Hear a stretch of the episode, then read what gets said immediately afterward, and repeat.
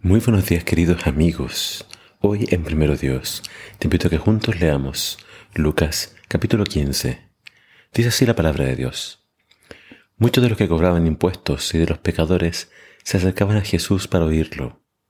Por eso los fariseos y los maestros de la ley comenzaron a murmurar.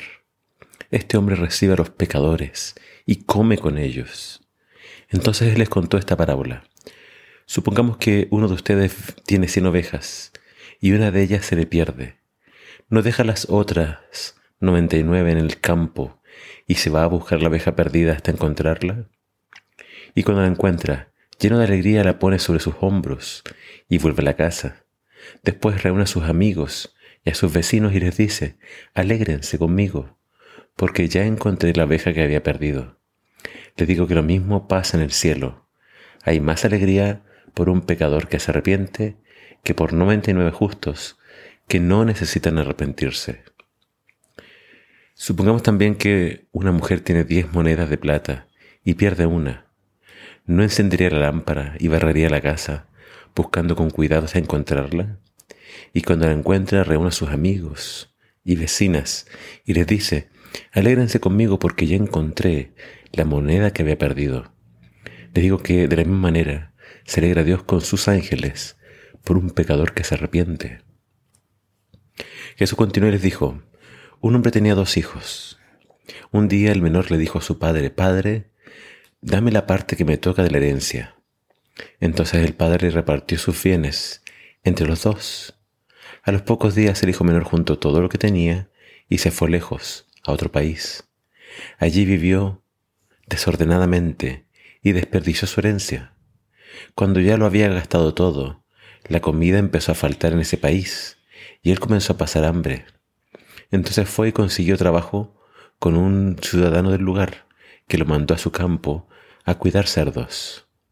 Tenía tanta hambre que le daban ganas de llenarse el estómago con la comida que daban a los cerdos, pero nadie se la daba.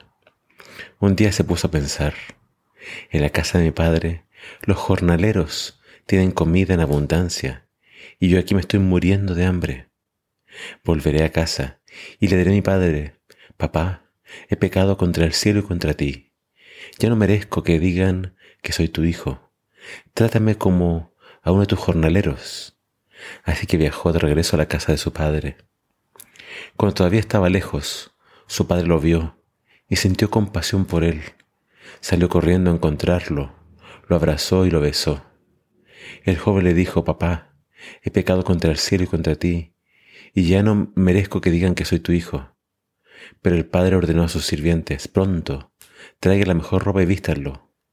Póngale un anillo en su dedo y sandalias en sus pies, y que maten el becerro más gordo para hacer fiesta, porque este hijo mío estaba muerto, pero ha vuelto a vivir. Se había perdido y lo hemos encontrado, y comenzaron la fiesta. Mientras tanto el hijo mayor estaba en el campo. Cuando ya iba de regreso, Cerca de la casa oyó la música, el baile. Llamó a uno de los sirvientes y le preguntó qué estaba pasando. Él le respondió, tu hermano ha regresado y tu papá mandó matar el becerro más gordo porque lo ha recuperado sano y salvo. El hermano mayor se enojó tanto que se negó a entrar. El padre tuvo que salir a suplicarle que entrara, pero le respondió, por años he trabajado para ti sin desobedecerte y jamás me has dado siquiera un cabrito para hacer una fiesta con mis amigos. En cambio ahora que regresa ese hijo tuyo, que ha malgastado tu dinero con prostitutas, mandas matar el becerro más gordo para él. Su padre respondió, hijo mío, tú siempre estás conmigo y todo lo que tengo es tuyo. Pero teníamos que hacer fiesta y alegrarnos, pues tu hermano estaba muerto y ha vuelto a la vida. Se había perdido y lo hemos encontrado. En las tres parábolas de hoy Jesús está abordando un solo tema y tiene que ver con aquellos que se pierden y son encontrados. La oveja perdida, la moneda perdida y ahora el hijo pródigo. Pero de las tres historias, el hijo pródigo termina con un final abierto, es decir, no hay una conclusión. Para las otras dos, moneda perdida y oveja perdida, cuando son encontradas, dice que en el cielo hay gran alegría. Pero no termina así la historia del hijo pródigo. Termina con el hermano mayor enojado. Y claramente la mano mayor representa a los fariseos. Los fariseos estaban de alguna forma eh, reclamando a Jesús de que él se juntaba con pecadores. Jesús ya nos había dicho que él vino a buscar a los pecadores. Pero acá nos muestra entonces cómo es Dios.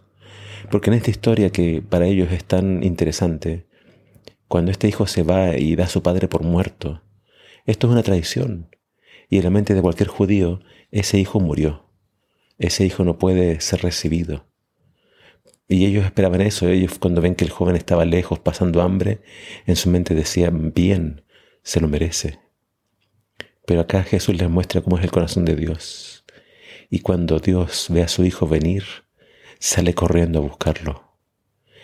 Lo abraza, lo besa, lo viste y le da un lugar nuevamente en su casa.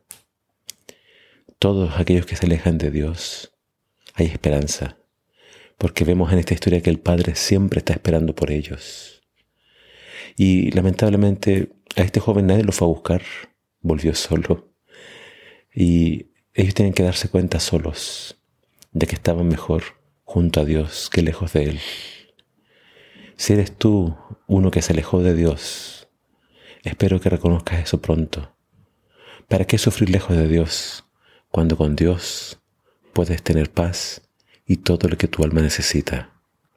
Regresa a Dios, ahora, antes que sea demasiado tarde. Que el Señor te bendiga.